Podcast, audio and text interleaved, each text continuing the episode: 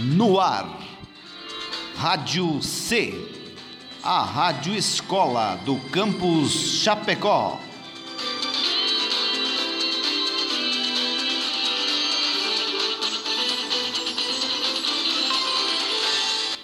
Aviso. O programa que você ouvirá a seguir não foi gravado nos estúdios da Rádio C. As pessoas envolvidas nesse projeto gravaram os áudios deste programa de suas respectivas casas, respeitando as orientações de combate e prevenção do Covid-19. Olá, queridos ouvintes! Aqui quem fala é a locutora Rakira Braganholo. E eu sou Eduarda Gandini Guberti.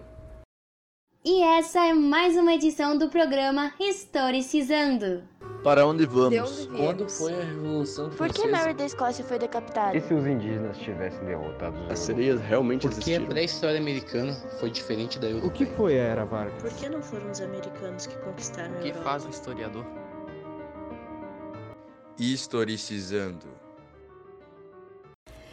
Hoje, em nosso programa, vamos aprender um pouco sobre os reinos africanos cristãos do Sudão, chamados de Nobácia, Macúria e Alra. Mas onde estão localizados esses povos, Akira? Eles ficavam ao norte da África. Seus territórios litorâneos eram banhados pelo mar Mediterrâneo, oferecendo possibilidades de contato diferentes aos povos que habitavam o Maghreb e o Egito. E sua proximidade com o Mar Vermelho e com o Oceano Índico ofereceu condições próprias de vida. As três grandes regiões do Sudão Oriental Antigo. Então, a primeira era integrada pelas populações do Vale Médio do Nilo, a segunda situava-se a oeste, nos planaltos de Darfur e do Kordofan, a terceira situada ao sul e era habitada pelos povos nilóticos e somalis. Você sabia que, de modo geral, por terem proximidade com os portos do Mar Vermelho, a influência cultural, política e religiosa predominante na região norte da África proveio do Islã?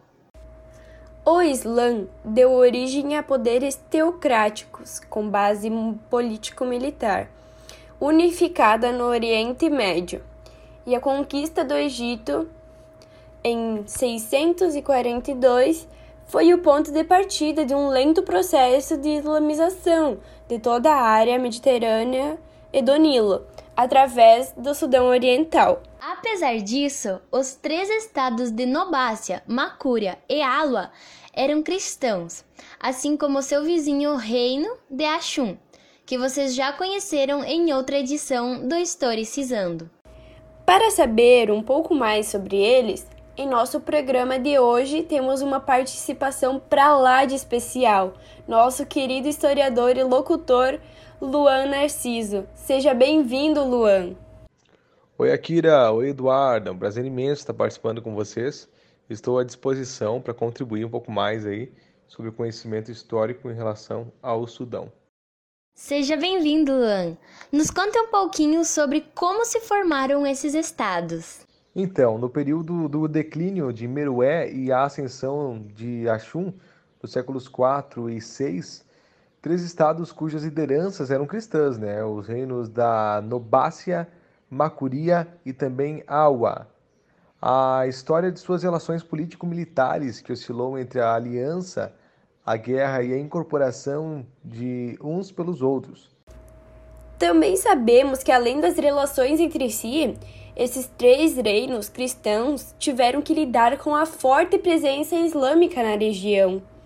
Em 652, a sede de poder do reino Macúria, situada na Dongola, tendo ou Dongola, né, tendo que se submeter à autoridade islâmica, fazendo um pacto de aliança com o Islã, que era o fornecimento anual de 400 cativos, né, inaugurando com isso o fluxo do tráfico de escravos ou escravizados, né, numa no, no, no palavreado mais atual, para o Egito e também para o Oriente Médio. Vejam como podemos aprender muito em um programa de rádio. Logo voltamos para aprender ainda mais depois de nosso intervalo.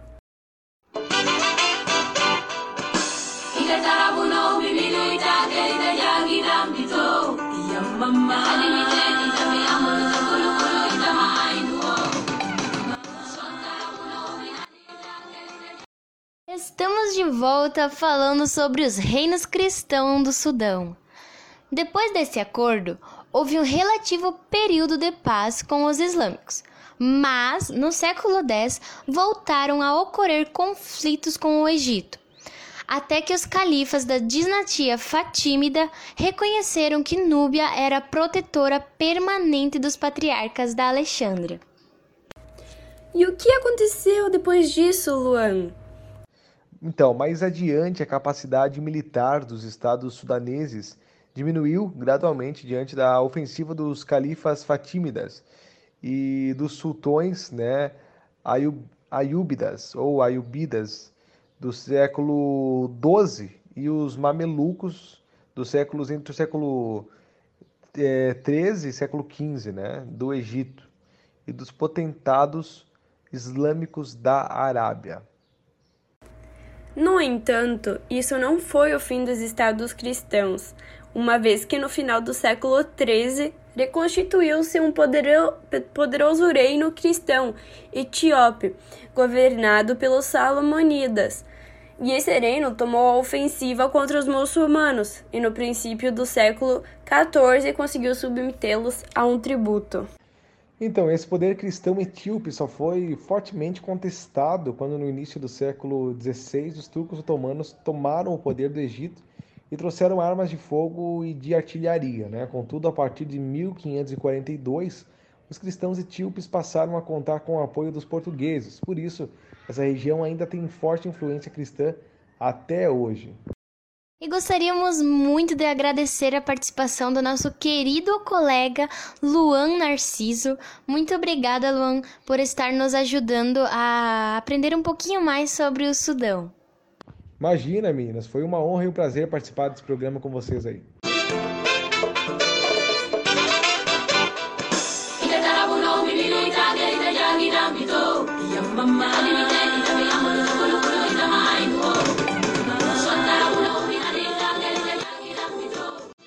E essa foi mais uma edição do programa Historicizando.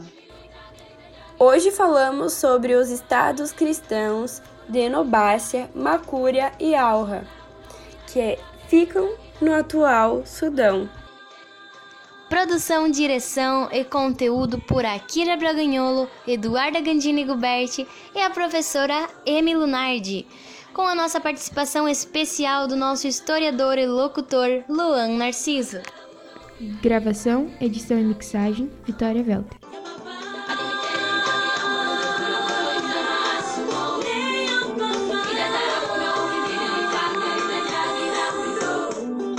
Para onde vamos? Onde Quando foi a Revolução Por que Mary da Escócia foi decapitada? E se os indígenas tivessem derrotado os As sereias realmente Porque existiram? a pré-história americana foi diferente da europeia. O que foi a Era Vargas? Por que não foram os americanos que conquistaram a O que Europa? faz um historiador?